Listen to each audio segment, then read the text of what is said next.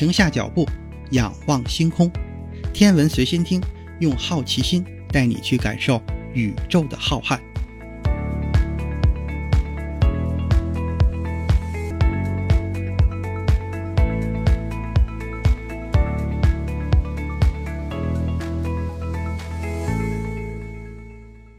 心如宇宙大，世界全装下。本节目由喜马拉雅独家播出。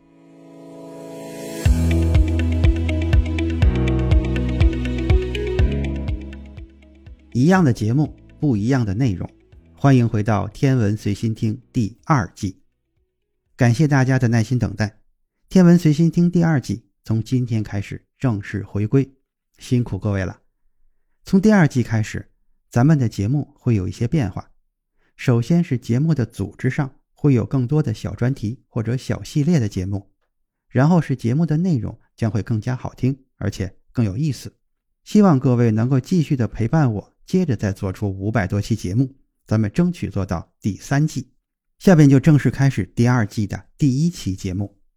开篇咱们先来一个小专题，题目就是这个宇宙究竟和我们有什么关系？这个问题也是我做节目这么长时间以来一直在问自己的一个问题。那么借着第二季的开篇，想和各位一起探讨一下。其实从人类有历史记载以来，就已经有了解和探索宇宙的欲望。毕竟天上的哪一颗星都比抬头看他们的人类寿命长出很多，也就是因为这个原因，人类的祖先才认为天上充满了各种神灵。天文学被认为是所有自然科学中最古老的学科，也就是从人类开始探索宇宙的那一刻起，神灵的帮助就变得没有那么重要了。人类可以用自己的方式对星空进行解释。从天文学家开始，整个人类的世界观和对宇宙的认识。都发生了变化，就像量子力学创始人之一的尼尔斯·波尔总结的一样，一切看似不合理的存在，在宇宙中都是可能的。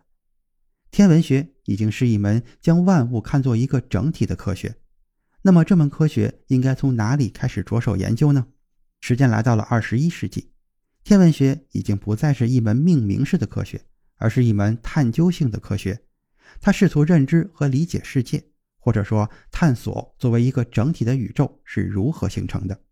他探寻宇宙如何发展，寻找支配宇宙的基本法则。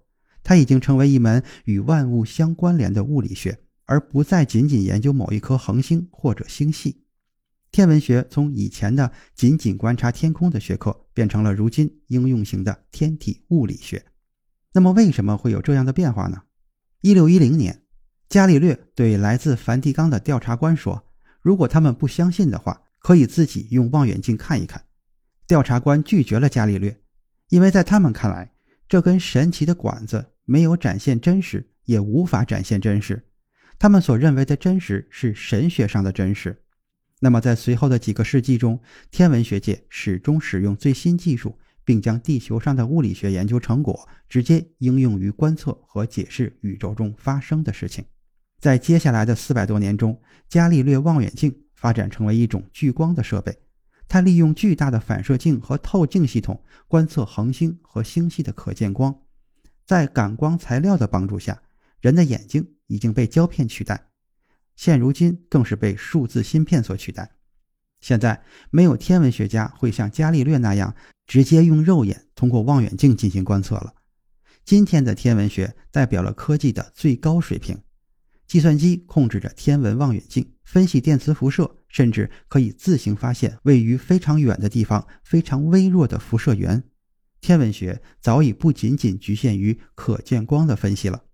除了可见光辐射之外，纯粹的宇宙天体物理学研究也已经开始。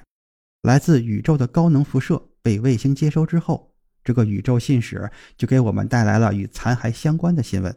这个残骸是恒星的残骸。大质量恒星的残骸，也就是脉冲星或黑洞，对研究 X 射线和伽马射线的天文学家来说，是天空中特别明亮的光源。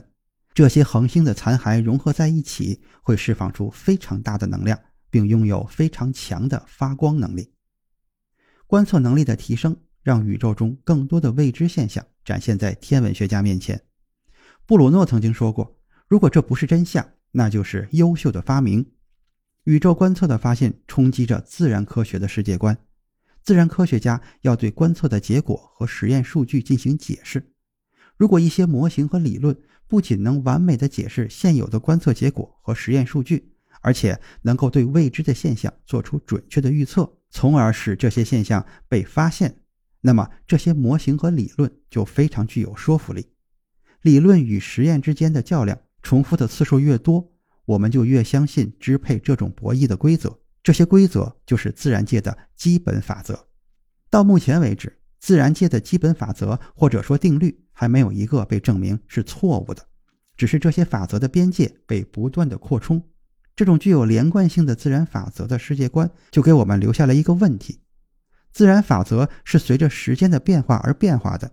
那么，早期宇宙的法则和我们当下的是不是相同的呢？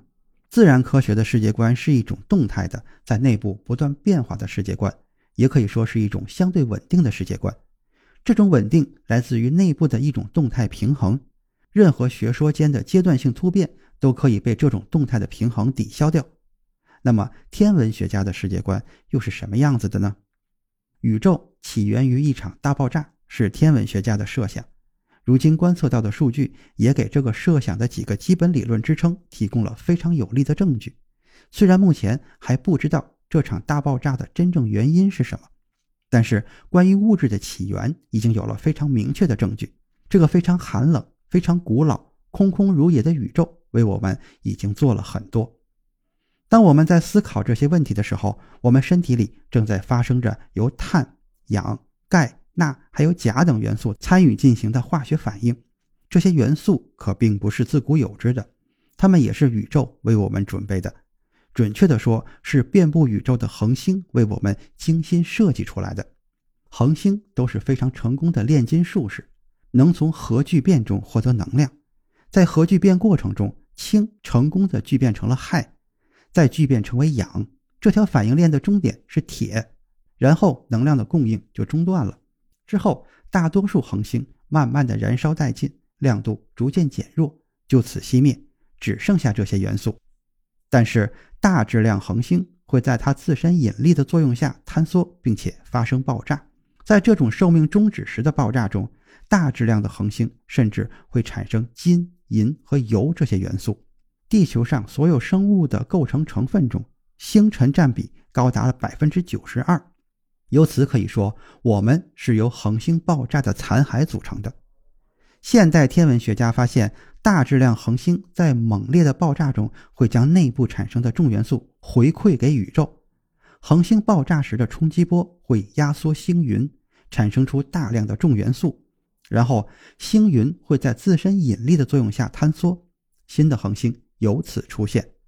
随着其中一些恒星再次爆炸，物质循环就这样。又重新开始了。这一动态的循环过程决定了当今人类的天文学世界观。这一过程不仅存在于物质之间，还存在于星系之间。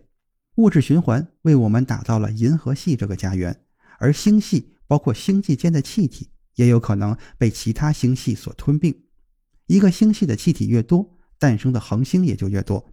在气体非常多的情况下，恒星的诞生就会呈现出一种井喷式的爆发。在这些恒星爆炸之后，这个星系甚至可能将它产生的重元素抛到星系之间的空间中。